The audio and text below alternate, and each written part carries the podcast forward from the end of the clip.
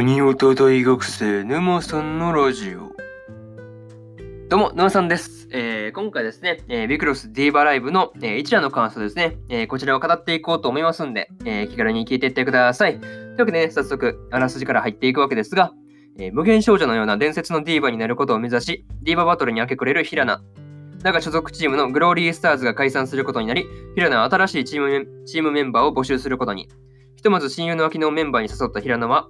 残り1人のメンバーを探すため、ビクロスランドへログインする。そこで2人は初心者狩りをするディーバチーム、キュルキュルーンに遭遇し、というね、えー、アニメ公式サイトからの引用です。ここからね、えー、順次感想になっていくわけですが、まず一つ目ですね、えー、レイとの出会いというところで、えー、ヒラがヒラナがね、え、所属していたチームである、え、グローリースターズですね、え、こちらがですね、え、解散したというところへ、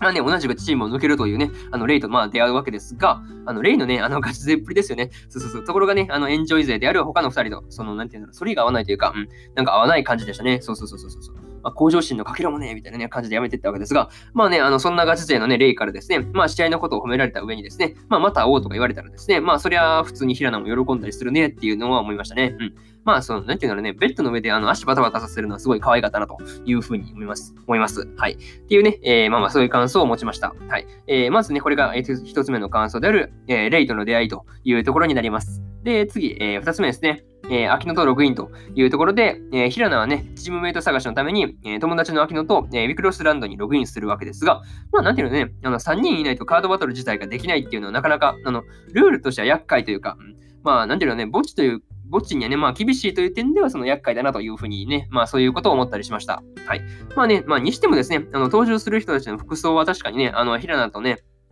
秋野の話にまたより、あった通りにあったようにですね、えー、個性的なものが多いなと感じだし、あの理由もなんていうのはね、納得しやすいというか、うん、そうそうそう、なかなか納得しやすいものだなと。確かにね、確かに点数入れてもらうにはね、覚えてもらわんといかんから、そうそうそうそう、確かにそう、まあなんていうのね、まあ覚えてもらいやすい格好をする必要は確かにあるなっていうのを思いましたね。うんっていうところが、えー、2つ目の感想である、えー、秋野とログインというところになります。はい。いや、なかなかそう、ミクロス、なかなか、あれですよね、女の子しかそうプレイできない感じのやつですよね。ゲームとしてね。うん、っていう感じかなって思ったんですけど、まあ一旦それを置いといて、えー、3つ目ですね、えー、バーサスキュルキュルーンというところで、えー、初心者狩りをしているディーバチームの、えー、キュルキュルーンにですね、えー、平野と秋野と、えー、レイの3人で挑むことになるわけですが、まあ、キュルキュルーンのね、あの3人が終始小物感が出ていて、すごい面白かったなというふうに、えー、思っております。はい。まあ、今回ね、あの、平野のセレクターポイントはただのポイントじゃないっていう、あの、信念というか、まあまあまあ、普通ですよね。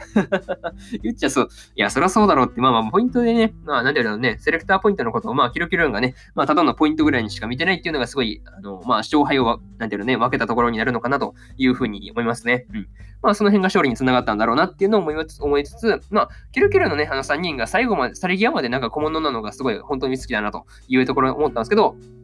まあ、去り際にね、あの、まあ、リベンジでね、なんか、すごい、今度は負けないんだから的な感じで去っていったわけですが、まあ、そのうちね、あの、平野たちと、まあ、リベンジマッチとか、うん、しに来るのかなとか、その辺をね、まあ、その辺期待していようかなというふうに思っております。はい。まあ、本当に来たら面白そうな感じだなと思ってます。はい。これがね、えー、3つ目の感想である、えー、バーサスキュルキュルーンというところになります。で、そうですね、えー、最後にというパートに入っていくんですが、えー、最後にね、平野と秋野とレイがですね、えー、リアルで会っていましたね。そうそうそうそうそう。まあ、まさかのそう顔見知りということに、まあ、驚きのね、まあ、3人とも驚いてたわけですが、まあ、あの3人がどんな話をするのかですね、まあ、そこが一番気になるよねっていうところですよね。うん。まあ、そこからね、なんかリアルでもそう話し合いになっていって、みたいなね、うん、その辺になっていくのかなとか、なんかその辺をね、なんか、あの、頭の中でね、あのー、広げていくのがなかなか楽しいんですけど、まあ、それは一旦置いときましょう。話それるんでね、一旦それは置いといて、まあ、そういうところが気になりますよね。うん。まあ、あとはね、あの、カードゲームのあの、ルール説明ですよね。あれがちょっとなかったんで、理解がそう全然追いついてないんですが、まあ、徐々にね、あの、理解していければいいかなというふうに思っております。はい。まあ、次回がね、どうなっていくのか、まあ、本当にね、今から楽しみだなというところでですね、えー、今回のね、えーミクロスディーバーライブのね、えー、1話の感想を終わりにしようかなというふうに思います。はい。まあね、えー、こんな感じで終わるんですが、えー、これがね、本日3本目のラジオですね。はい。で、そうですね、他にも、えー、2本更新しておりまして、えー、回復術師のやり直しの第1話の感想と、えー、のんのん日和ノンストップの第1話の感想ですね。はい。えー、この2本をね、更新してますんで、えー、もう本編見たよって方はよかったら感想を聞いてみてください。っていうところですね。はい。で、明日はですね、えー、明日は、えー、4本更新します。はい。明日、怒涛の4本更新なんですけど、えー、ドクターストーンの、えー、そうですね、ストーンウォーズの HR の感想と、えー、例えば、ラストダンジョン前の村の少年が序盤の街で暮らすような物語の、えー、第2話ですね、の感想と、えー、天地創造デザイン部の2話の感想と、えー、五等分の花嫁の、えー、の2期ですね、の、えー、2話ですね、えー、このね、えー、4本更新しますんです。えー、このね、まあ、それぞれね、感想を更新していくんで、よかったらね、明日も聞きに、明日も聞きに来てもらえると、ね、嬉しいですというところです。はい。とりあえずこんな感じでそうですね、宣伝もぶっ込んでね、終わっとくんですが、えー、そうですね。まあ、そんな何の話しよっか。